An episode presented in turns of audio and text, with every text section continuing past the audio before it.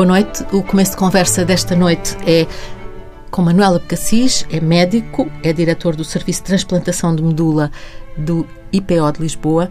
Na verdade, não é transplantação de medula óssea que se diz, pois não? Boa noite, doutor. Boa noite, boa noite, Ana. E podemos ser um pouco mais sofisticados e podemos dizer transplantação de progenitores hematopoéticos. Eu é um tive medo de não conseguir dizer. Pois. É, acredito, acredito. Mas a razão é muito simples. É porque eh, nós, hoje em dia, eh, utilizamos com muito mais frequência células que não são provenientes da medula óssea. São células que nós conseguimos colher numa veia de um braço, em geral, e, e que conseguimos antes que isso uh, se processe, fazer com que essas células saiam da medula óssea para o sangue periférico. E, portanto, uh, essas células verdadeiramente importantes são células progenitoras hematopoéticas, são células muito primitivas que têm a capacidade de regenerar completamente uma medula óssea nova, não é? E que tanto podem existir na medula óssea, que é o seu lugar habitual de residência, como podem ser convocadas para passarem para o sangue. Uhum. naturalmente, eh, eh, que uma colheita no sangue periférico para o dador é mais confortável, é mais confortável que uma colheita que na medula óssea. A colheita que se fazia até há, há poucos anos. Sim. Estamos a falar de tudo, tudo de poucos anos, não é? Tudo o é. que aconteceu foram 30 é. anos de, de, do seu serviço, da criação do seu é. serviço. É uma geração. É um espaço de uma geração. 30 anos é uma geração. O, o Manuel Cassis nasceu em 1950 em Lisboa e, e muito cedo começou a, tratar, a, tra a trabalhar nesta área. O que é curioso é que aparecem todas as fotografias com o cabelo branco e, e, portanto, eu não pensava que tivesse nascido em 1950, pensava que tinha nascido antes. Tem o cabelo branco há muito tempo. Há muito tempo, sabe que eu era muito loiro e os loiros ficam com o cabelo branco com mais facilidade. Sim. E, e, e, eu tenho cabelo branco, sei lá, há 20 anos ou isso assim. Porque é engraçado, porque, eh, enfim, foi agora publicado, ou vai ser lançado uh, nestes dias, um livro uh, a comemorar os 30 anos do Serviço de trans, Transplantação de Diga como quiser. óssea, um, do IPO de Lisboa, e nesse livro há uh, 30 histórias, são histórias de doentes que foram uh, com êxito transplantados e alguns com uma, já com uma, com uma sobrevivência de 20 e tal, 30 anos Exatamente. em relação.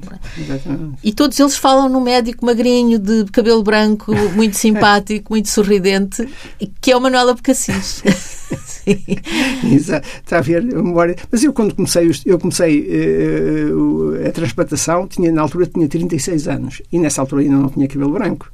Uh, mas como talvez como era loiro, as pessoas uh, hoje em dia ficou na memória uma pessoa de cabelo claro e portanto Porquê é que foi para esta área? O que é que o levou? Porque foi estudar, estudou, especializou-se em hematologia e depois o que é que lhe chamou a atenção para esta possibilidade? Na altura era uma possibilidade e que depois se concretizou de, é. de curar doentes de doenças que se consideravam impossíveis, não é? Leucemias, linfomas e por aí fora.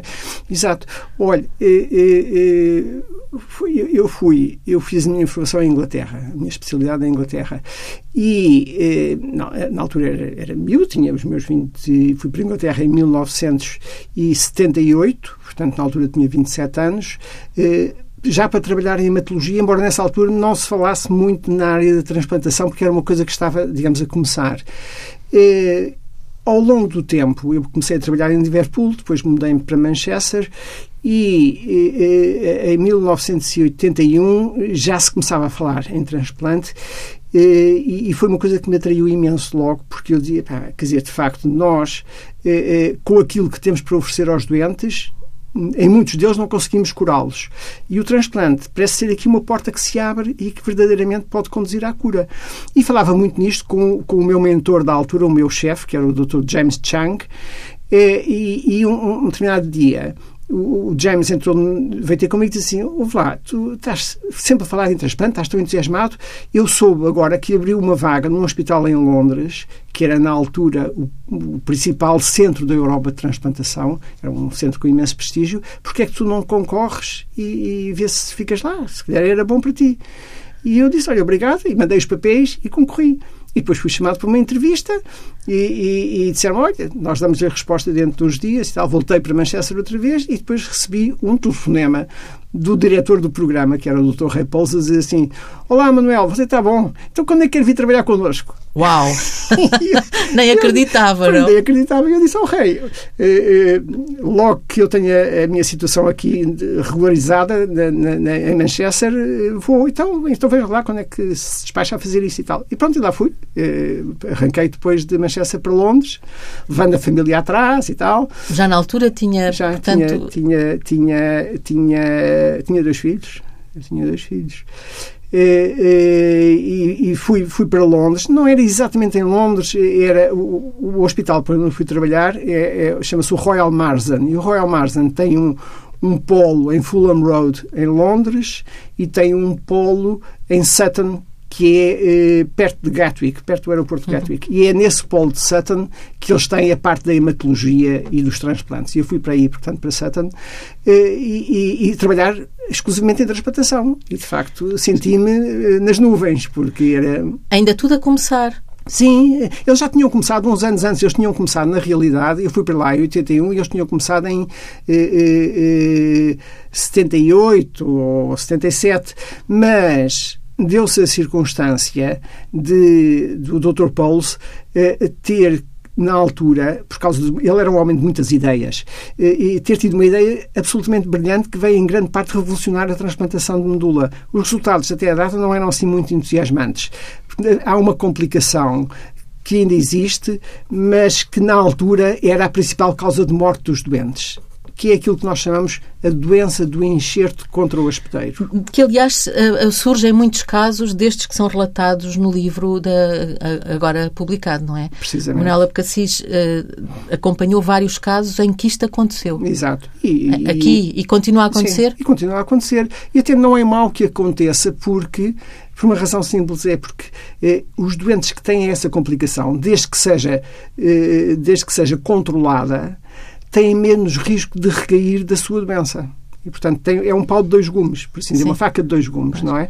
Ora, agora voltando um pouco atrás, o, o, o Dr. Ray Pauls, eh, eh, na altura, eh, eh, tinha acabado de ser introduzida no transplante de rim um medicamento imunossupressor novo chamado ciclosporina. E os transplantes renais estavam a ter sucesso porque tinham menos rejeições. E ele pensou, bem, se isto trabalha, se isto funciona no rim, se calhar também vai funcionar na medula óssea.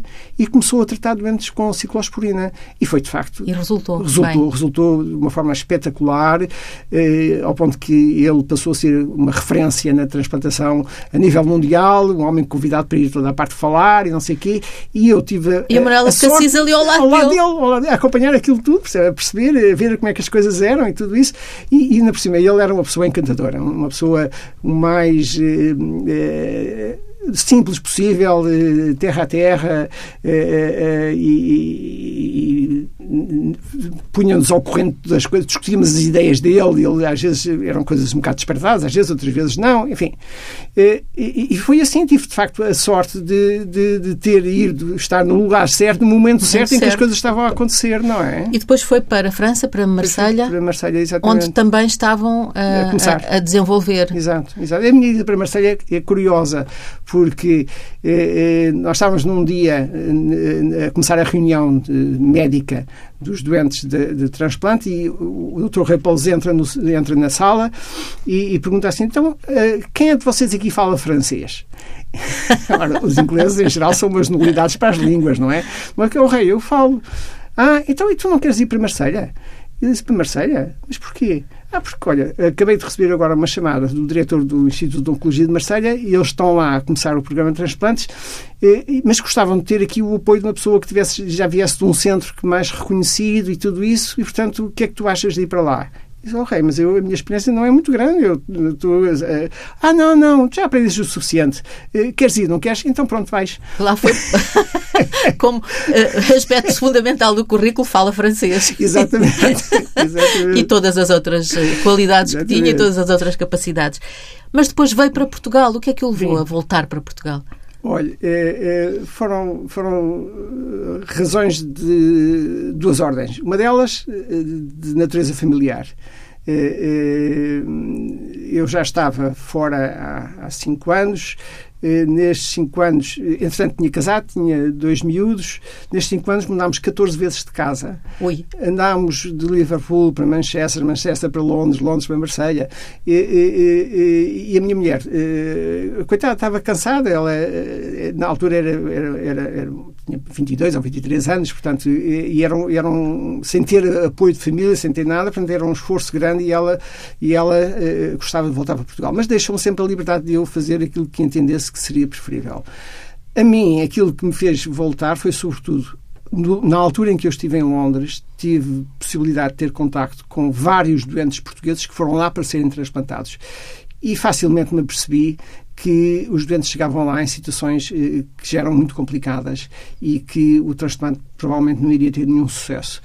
E, e, e portanto, eh, eh, a questão que eu me pus a mim para foi: mas não será possível em Portugal eh, nós fazermos, eh, eh, pelo menos temos consciência de quando é que os doentes devem ser referidos adequadamente e por que não fazer transplantes em Portugal? Não é? E, portanto, mais uma vez, grande boa ideia. Foi. E foi isso de facto que me fez voltar. Eu, eu voltei em 80. Mas já tinha garantias de que teria trabalho? Sim, sim, sim. Eu, eu, eu, durante todos os anos em que estive fora, de facto mantive os meus contactos com, com colegas meus em Lisboa Uh, uh, nomeadamente com, com um colega e amigo meu, mais velho, que foi, foi, era um dos meus mentores na altura, o professor António Parreira, uh, que, que, me, que, ele e o professor Douglas Soares e também o Dr. Gomes de Oliveira acolheram-me no Hospital de Santa Maria, no serviço de hematologia, com a ideia, a perspectiva de eventualmente se poder vir lá fazer os transplantes. Só que eu, era, eu de facto, era, era um bocado impaciente e senti... Ninguém diria, porque eh, com todas essas, eh, com toda essa movimentação, 14 mudanças de casa. Ninguém diria que é impaciente. Mas. Eh, e em Santa Maria era, era, um, era pesado. Andava a passo de tartaruga. Aquilo não, aquilo não, não, não, não era uma. Não, era imutável, praticamente. Portanto, eu, eu à medida que o tempo ia passando, eu ia ficando cada vez mais insatisfeito e mais inquieto, por dizer assim, eu estou a perder tempo. Se calhar aquilo que eu aprendi, depois vou, vou deixando, de, vou, vou, desaprendendo, não tenho, não posso ficar aqui mais tempo. E pensei até a ir para fora, a voltar para o estrangeiro outra vez, e, e, e ainda fui a Londres falar com, com, com o rei Paulo, e ele diz-me, olha, eu Aqui não tenho no meu serviço, quando foste embora, a tua vaga foi ocupada, mas não tens dificuldade nenhuma em, em, em voltar para qualquer centro em Inglaterra. Estão vários centros de transplante a começar, eh, eh, consegues seguramente uma colocação onde quiseres. Eh, eh mas entre, depois voltei a Lisboa. Eh, conversei com a minha mulher e, e, e, ela, pronto, disse: está bem, olha, pronto, se quiseres voltar para a Inglaterra, a gente volta para a Inglaterra. Mas, entretanto, deu-se a coincidência de ter conhecido o Dr. Francisco Gentil Martins.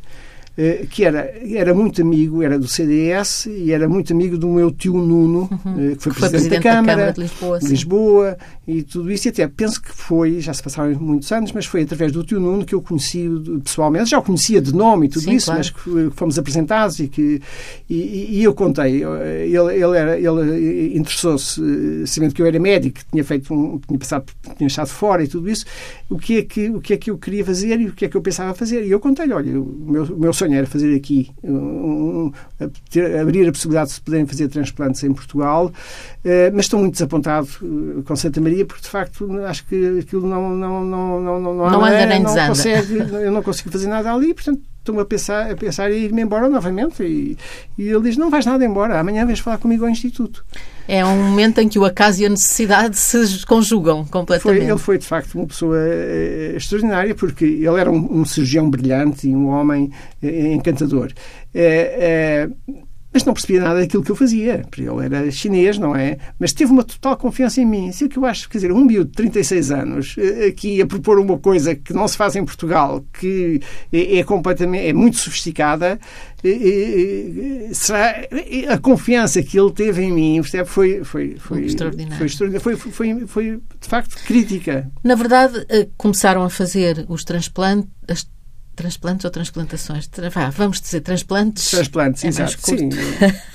um, começaram pouco tempo depois, montaram a unidade e começaram. Mas o primeiro caso correu mal. Não, o primeiro caso correu bem, correu, correu bastante bem, é, é, só que cá está, a, a, criança, a primeira casa que nós transplantámos era uma criança com uma leucemia aguda que já tinha tido duas recaídas anteriores. E, portanto, era um doente eh, em que nós sabíamos que a probabilidade de poder recair depois do transplante era relativamente elevada. O transplante em si correu muitíssimo bem. O miúdo foi transplantado, teve alta, foi para casa e ainda viveu um ano depois do transplante até depois recair da doença e vir a acabar por falecer. Mas porque o transplante em si, tecnicamente, funcionou perfeitamente, não, não, não, não nos causou e, portanto, nenhuma dificuldade. A, a partir daí Sim, a, a, começaram, a, começaram a fazer transplantes. Neste momento, quantos já fizeram? Olha, eh, eu penso que nós estamos cerca de 2 mil. Temos, estamos muito perto dos 2 mil transplantes. Muito perto dos 2 mil transplantes. E com êxito, a maior parte deles, assim? É, a, a, maior parte deles, quando se considera que, que mais de 50% é a maior parte, é, de facto é com êxito. É, eu, agora, nestes, tive, tenho estado a trabalhar numa análise dos dados dos nossos doentes tratados ao longo destes 30 anos para perceber como é que nós evoluímos e o que é que estamos, na realidade, a oferecer aos doentes, não é? E, e, e encontrei várias coisas curiosas de tendências que eu já supunha que estariam a, a, a acontecer, mas uh, ou, ou, talvez aquele dado que eu uh, acho mais importante de tudo é, tem sido a redução progressiva da mortalidade associada ao transplante. Eh, eh, eu dividi os, os 30 anos em três décadas para ter o maior número de doentes e poder fazer uma análise estatística que fosse de maior peso, não é? Dividi em três grupos consoante as suas décadas, as três décadas. E o que se verifica é que eh, da primeira década para a segunda década a mortalidade diminui, da segunda para a terceira voltou novamente a diminuir. Nós estamos, neste momento, com uma mortalidade calculada aos 5 anos depois do transplante que ronda os 20%, o que é um, nível, um valor muito bom. E apesar de, apesar de estarmos a tratar uma população de doentes que não é igual à população que tratávamos de início. Nós estamos a tratar doentes mais velhos, estamos a tratar doentes com situações mais complicadas e em que seria, até certo Porquê? ponto. Porquê? Porque os avanços na transplantação têm permitido que isso se faça. Eh, quando nós começámos, quando eu comecei cá os transplantes em 87, nós não transplantávamos pessoas com mais de 45 anos porque a toxicidade dos tratamentos era muito elevada e as pessoas eh, eh, provavelmente não iriam sobreviver a essa toxicidade. Por outro lado, tem surgido um conjunto de novos medicamentos e novas técnicas que têm permitido ultrapassar ou, ou uh, ultrapassar obstáculos que existiam, não é? E, portanto, e o que é que isto se tem traduzido? Tem-se traduzido no facto de uh, a idade já não ser tão importante. Nós estamos a transplantar até aos 60 sem, sem, sem, sem, sem, sem grande coisa. Entre os 60 e os 65 avaliamos bem as pessoas. E acima dos 65 estamos a transplantar. Eh, também eh, vamos até aos 67, 68 anos. Eh, se as pessoas têm um bom estado geral, se se sentem motivadas para o transplante, obviamente, não é? E curiosamente tem sido gratificante porque estes doentes, ao contrário do que seria expectável, estes doentes mais velhos, escolhendo bem a estratégia do transplante, tendo o cuidado de avaliar muito bem a situação deles antes do transplante para saber eh, qual é a resistência do organismo. E depois escolhendo para cada doente a modalidade de tratamento que seja mais bem tolerada. Uhum. Isso é uma, é, uma, é uma novidade, digamos, uma novidade. É, um, é um, uma evolução da medicina hoje, não é? O poder escolher não fazer igual para toda a gente. É? É, é? a medicina personalizada. E isso vamos entrar cada vez mais nisso agora com, com, com a entrada na chamada medicina molecular, em que se começam a conhecer os mecanismos eh, eh, eh moleculares que afetam eh, o comportamento das células é possível desenhar medicamentos especificamente para determinado tipo de doenças ou para, ou para determinado tipo de mecanismos que até, curiosamente, podem ser comuns a várias doenças que aparentemente não têm relação nenhuma uhum. entre elas, não é? Mas que são extremamente eficazes.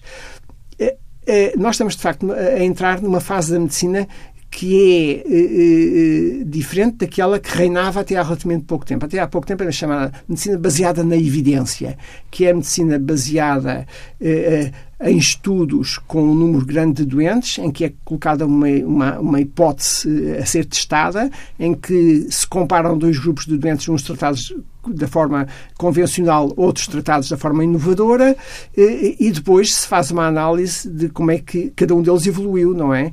E, é, é, portanto, estes estudos que nós chamamos prospectivos randomizados contribuíram tremendamente para o avanço da medicina. Nós estamos a entrar na pós-fase disso. Já a medicina, neste momento, estou eu convicto daquilo que tenho assistido, que já que vamos passar para a fase seguinte, que é a fase da genómica. É a fase de ter a possibilidade de analisar a constituição genómica, o DNA de cada um de nós. Nós temos, afinal de contas, ao princípio pensava-se que nós tínhamos 120 mil genes, não temos nada, temos 35 mil genes, portanto, temos tantos como tem uma mosca, por exemplo. E, e, e, e, com estas novas técnicas muito sofisticadas de análise genómica, de sequenciação de segunda geração e tudo isso, é possível desenharmos para cada doente um mapa das alterações que ele tem, que lhe causaram a doença. É evidente que isto eh, não está acessível no dia a dia, porque ainda é ainda é muito caro. ainda é muito caro, mas a análise do DNA que custava, quando, quando os primeiros estudos surgiram, quando se sequenciou o genoma e surgiram os primeiros estudos, custava à volta de 150 mil dólares fazer uma análise. Hoje em dia, uma análise de DNA fica à volta de 10 mil dólares. E é provável que esses custos venham a baixar. É, é, o, é? é, o, é, o, é o que é natural é, neste é momento, é, natural. é, a evolução natural. Manuel Cassis, com isto, com este trabalho, uh, com esta dedicação a, a esta área da medicina, conseguiu salvar vidas é, eu acho que é uma espécie de, de felicidade. É um, é um momento, é um ter podido chegar a estas pessoas, ter podido transformar a vida destas pessoas. Hum, quando encontra um doente que, que foi transplantado há 20 e tal, 30 anos, quase 30 anos, o, o que é que. Ah, como é que é a reação? É, é, é, sentir muito bem por dentro. É assim uma coisa qualquer que faz, faz-me sentir o, meu, o meu ego e sentir Olha, ainda hoje, por exemplo, eh, antes de ir para aqui, é, é uma, uma ex-doente nossa, uma rapariga até muito bonita, que veio do Porto, porque ela era, na altura, residia do Porto, não se faziam transplantes no Porto ainda, e, veio-me dar um beijinho e dizer assim: faz hoje 25 anos que eu fui transplantada. Trouxe aqui um bolo para, para pagarmos eh, velas com, com, com, a sua, com a sua equipa. E trazia a filha pela mão. A filha, a filha, nascida depois. Nascida depois do transplante. O que também é exato. é uma situação quase milagrosa, é, é, é, é, é? Esta, esta, neste caso, eh, houve o, o, recurso a manobras de medicação, de, de procriação medicamente ah, assistida para que isso fosse possível. Mas temos tido, embora não muitos, mas temos tido casos de doentes eh, transplantados, quer do sexo masculino, quer do sexo feminino, que não perderam a fertilidade e que têm filhos depois do transplante, embora, como dizem muito bem, seja uma raridade. O tratamento ainda hoje é um tratamento que exige uh, o antes, o, o, não é o, o, transplante propriamente dito, não é o momento da transplantação, mas o antes e o depois são duros para, um, para o doente. Uh, ainda é duro. São, to, to, são, os relatos todos são. que aparecem neste livro, os 30 anos, 30 histórias uh -huh. do, do, do transplante de medula no IPO, uh, falam nisso. Foi difícil, eh, sensação de, de perda total, de estar eh, de, de limite. Os é, doentes vão ao é, limite? É, os doentes vão ao limite. Um doente, um doente bem, eh, nós transplantamos um, um, número muito grande de doenças. algumas delas nem sequer são doenças malignas. Não são doenças oncológicas, são doenças que comprometem o funcionamento da medula óssea ou das células dela derivadas, mas que não têm uma característica oncológica. E esses doentes, em geral, chegam ao transplante eh, eh, eh, não tendo passado pela fase traumática que é um dente que tem uma leucemia aguda, que tem que fazer uma quimioterapia Quimio. intensiva uh, até estar em condições de fazer o transplante, não é? Agora, os doentes que fazem quimioterapia intensiva, uh, sim, esses, esses, esses são, passam por períodos muito violentos, porque a quimioterapia, embora seja muito eficaz, é bastante agressiva e com efeitos secundários importantes, não é? O transplante, como disse muito bem, Ana, é simplicíssimo. É uma simples eh, infusão, é como se fosse um, uma, uma transfusão de sangue. de sangue. Nem mais, nem mais. Agora, o complicado vem depois. E esse complicado pode se arrastar durante muito tempo. Uh, depende das tipo complicações. Complica... Exatamente, é. exato. A maior parte dos nossos doentes, felizmente, ao fim de um ano ou dois, uh, estão sem qualquer medicação e voltam a fazer uma vida normal absolutamente normal. Isto contraria um pouco aquilo que se passa com os transplantes do rim ou do coração, isso assim, em que os doentes ficam toda a vida a fazer imunossupressão. Os nossos doentes não. Como nós transplantamos também o sistema imunitário do dador, esse sistema imunitário acaba por ser reeducado no organismo do doente adapta-se a ele e deixa de causar este conflito imunológico. Fica melhor do que do, fica exatamente, melhor o próprio o próprio sistema imunitário, não é? Exato, exato. E, exato. e portanto a, a pessoa até fica mais, não estou a dizer mais saudável em relação a, ao, ao, anterior, que era quando tinha a doença, mas mais saudável em relação à maior parte das pessoas. Isto não, é, não, não, não, não pode dizer isso. Não, não diria tanto, não, não. Não, não. É, é, Com mais resistência à doença, não? isso talvez. Eu fiquei com, talvez. Uma impressão, com a impressão disso pois, através dos, dos, pois, pois. Dos nós, nós, nós, nós, por exemplo, por exemplo vacinamos todos os doentes de novo como se fossem crianças pequenas, não é? Fazem, cumprem o seu calendário de vacinações, cá está, faz parte da reeducação do sistema imunitário para que eles adquiram as capacidades que perderam por causa de, de, de, do transplante e da quimioterapia e tudo isso, não é? Manuel Cassis, é uh, o número de pessoas que são potenciais dadores, os, as pessoas que já, já deram sangue para uh, serem eh, potenciais dadores, tem aumentado? É, porque a sensação que tenho é que de repente há assim uns picos quando há alguém, quando há alguma campanha e aparece muita gente, e o, o que é um, muito solidário, muito uh, simpático, mas no dia a dia aparecem Sim. pessoas, quer dizer, uh, geralmente porque têm casos que conhecem, não é? Eh, eh, as, as, campanhas são talvez o, o principal motor de, eh, de, recrutamento, de angariação de, de potenciais dadores, não é? Mas o que, o que nós, nós, e não só nós, que se tem verificado em todos os locais onde as pessoas são muito motivadas por campanhas, é que depois se passados uns anos essas pessoas são, são solicitadas para dar, às vezes dizem, olha, eu afinal de contas era para dar para aquela pessoa, agora já não estou tão motivado, já não estou interessado nisso. Isso acontece. Tem, tem acontecido. É? Não é muito frequente, mas tem acontecido. Haver, haver mas, perdas. na verdade, o que é preciso dar é sangue. É. É, é, mas, mas, não é propriamente como era antigamente que se fazia uma, uma extração da medula óssea. Sim, nos ossos às, mesmo. Às vezes ainda fazemos isso, é? raramente, mas por vezes ainda, e há pessoas que eh, na mesma se disponibilizam para isso. O, o, o, nosso, o nosso, já agora deixe-me só dizer que o, o, nosso, nós temos um registro nacional, um banco de dadores voluntários de, de, de célula de medula óssea para transplante, não é? Que tem uma posição muito destacada na Europa. Temos cerca de 400 mil voluntários, eh, todos tipados imunologicamente e que estão disponíveis eh, eh, por acesso eh, eh na, na, por, por, por, por, via eletrónica, não é?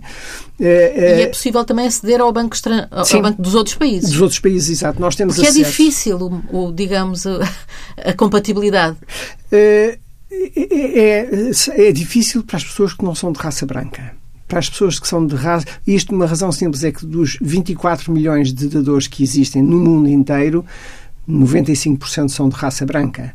Portanto, a sua constituição genética é forçosamente bastante diferente do indivíduo de raça negra ou oriental ou isso, não é? Portanto, as minorias étnicas que não que são, são maiorias nos, nos respectivos Exatamente, continentes, que não claro. são tão, que não, mas no, nos países onde o transplante é feito, na Europa, nos Estados Unidos, no Canadá, na Austrália, é, é, acabam por ser minorias, relativamente minorias, não é? E para essas é, é, mais difícil encontrar um dador compatível. Mas aí, mais uma vez, a ciência deu um passo extraordinário, porque hoje em dia, e isto é um procedimento que nós já estamos, já, já iniciamos no Instituto desde, faz agora três anos, precisamente, desde 2014 que estamos a fazer isto, que é o transplante chamado haploidêntico. O que é que isto quer dizer? Quer dizer que o dador e o receptor só são iguais em 50% dos, de, de, dos seus antigénios.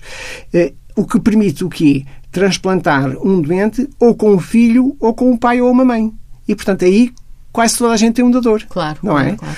é, é este, este, é, este é talvez o maior é um, avanço um na área avanço, da transplantação isso. dos últimos anos é, é, e, tem, e tem permitido oferecer o transplante a muitos doentes que antes não se encontravam dadores. Portanto, hoje em dia, quase todos os doentes têm um dador disponível, ou por uma via ou por outra, uhum. consegue-se.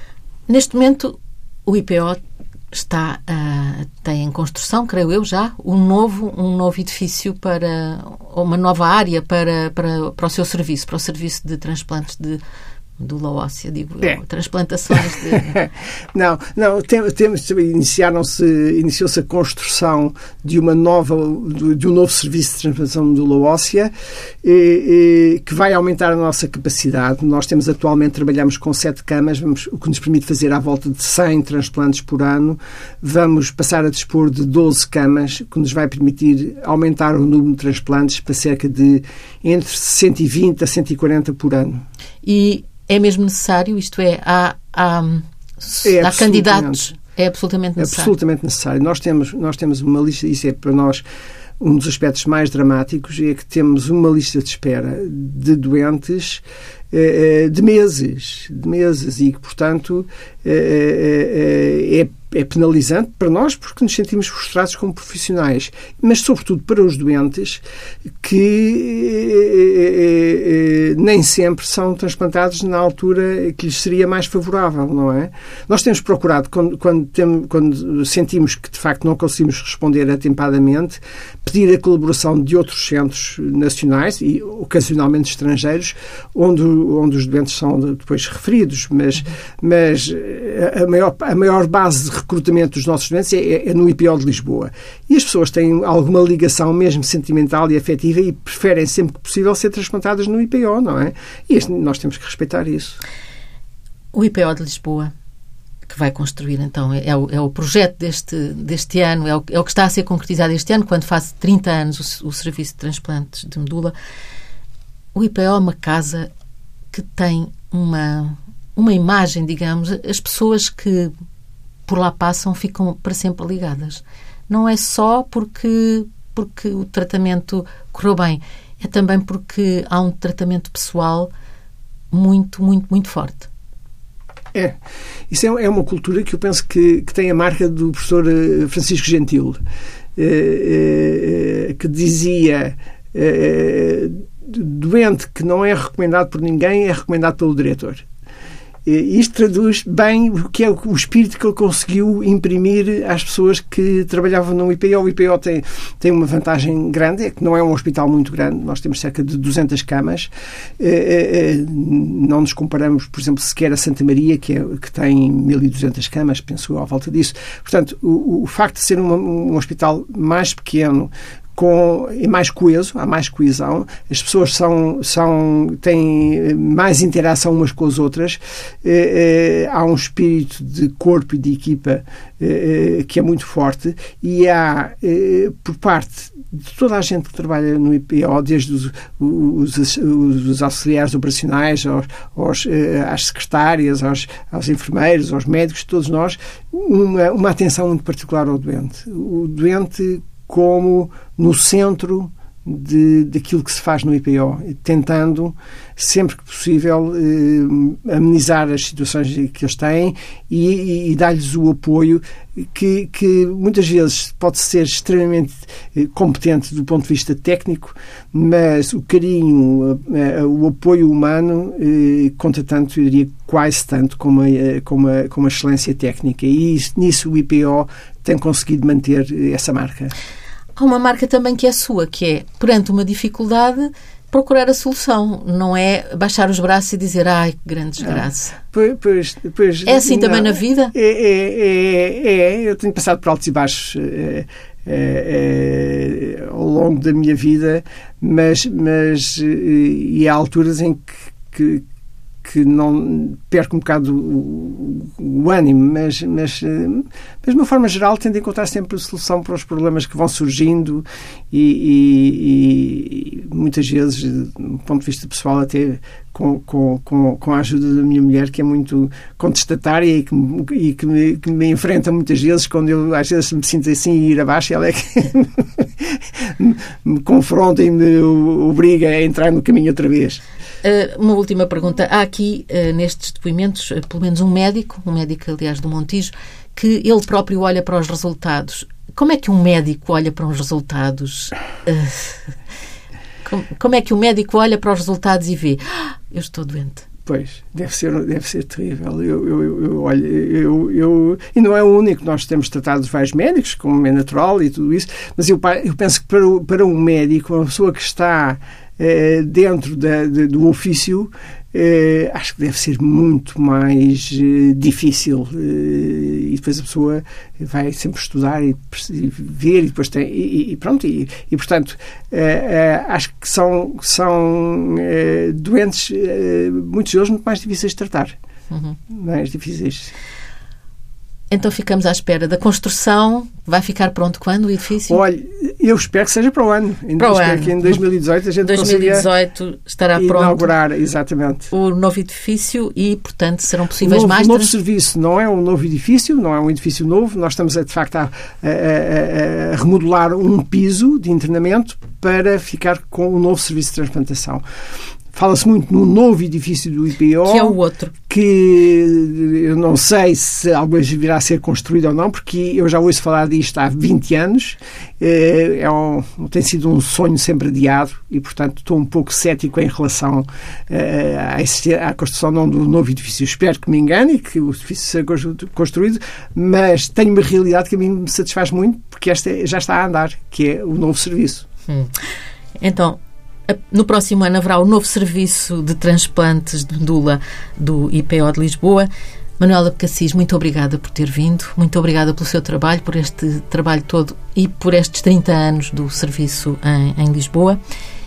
Este foi o começo de conversa, com o apoio técnico e o carinho do João Félix Pereira. Amanhã poderá ler esta entrevista no Diário de Notícias e está também disponível nos sites do Diário de Notícias e da TSF. Boa noite.